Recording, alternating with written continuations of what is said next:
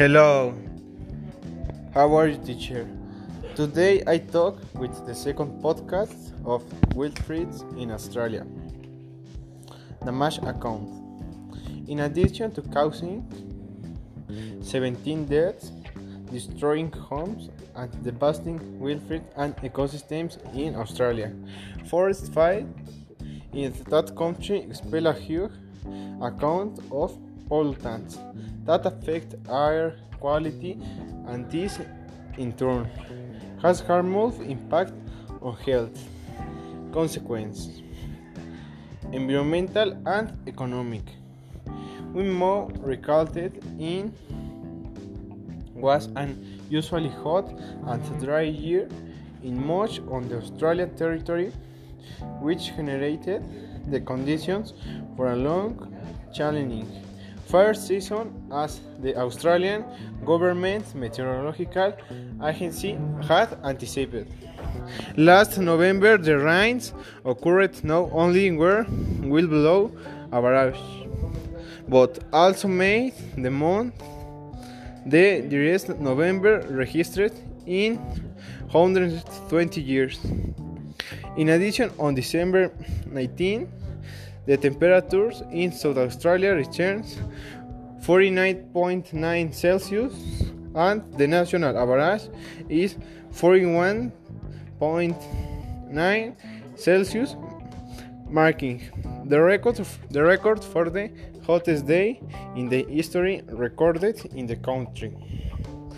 The temperatures will be above 40 grades, a prolonged lake of rainfall and numerous gusts of wind during the first week of 2020 have established extremely risky areas of southern and eastern Australia, including the states of New South Wales and Victoria National Auditories, announced. The massive forest fires are registered in Australia, The devastating natural resources, homes, and livelihoods. Have also killed more than 22 people so for and emit pollutant gases that harm health, said Mars, the World Meteorological Organization. According to WMO, about 400 megatons of carbon dioxide, a gas that contributes to global warming, has been realized of recording the health impact of these catastrophic fires. The World Health Organization, who explained that young children, pregnant women, the elderly, and home and people with chronic diseases have been the most affected by smoke inhalation. The Secretary General of the United Nations expressed his condolences to the families of the victims of the fires and wished the speedy recovery of the wounded. In a statement read by High spokesman Antonio Guterres referred to the challenging forecast for the season and commended the search and rescue operations carried out Australian government and those involved in those efforts while fighting the destructive fire save lives and they do everything they can to preserve country biodiversity. In the next, my friend Christian talk about the collateral damage in Australia. The collateral damage in Australia has signed off on a warning from G20 nations calling for an easy tensions in US to China.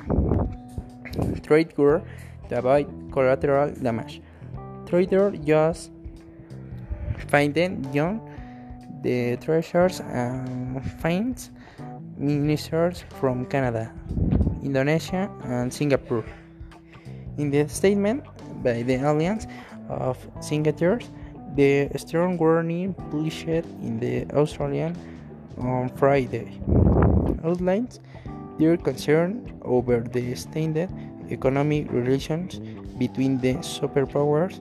At this moment, rising trade tensions are serious concern.